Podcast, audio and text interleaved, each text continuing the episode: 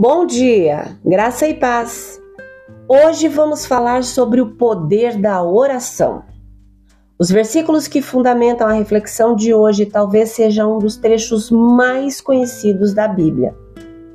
Uma oração que encontramos no livro de Mateus, capítulo 6, versos 9 a 13, e que diz assim: Portanto, orem da seguinte forma: Pai nosso que estás no céu, santificado seja o teu nome. Venha o teu reino. Seja feita a tua vontade, assim na terra como no céu. Dá-nos hoje o pão para este dia e perdoa as nossas dívidas, assim como perdoamos os nossos devedores. E não nos deixes cair em tentação, mas livra-nos do mal pois teu é o reino, o poder e a glória para sempre. Amém. A oração é poderosa por causa de quem está ouvindo, não por causa de quem está falando ou do que está dizendo.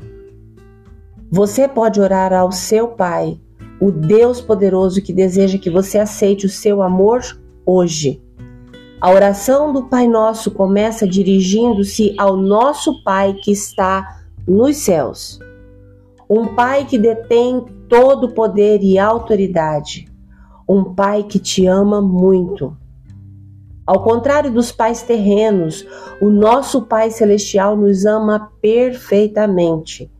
As mãos feridas de Jesus provam a profundidade do seu amor por nós.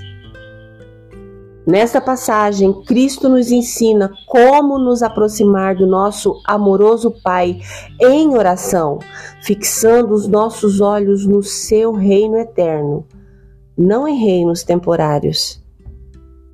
Ele nos diz para irmos até Deus e não ao mundo com as nossas necessidades diárias.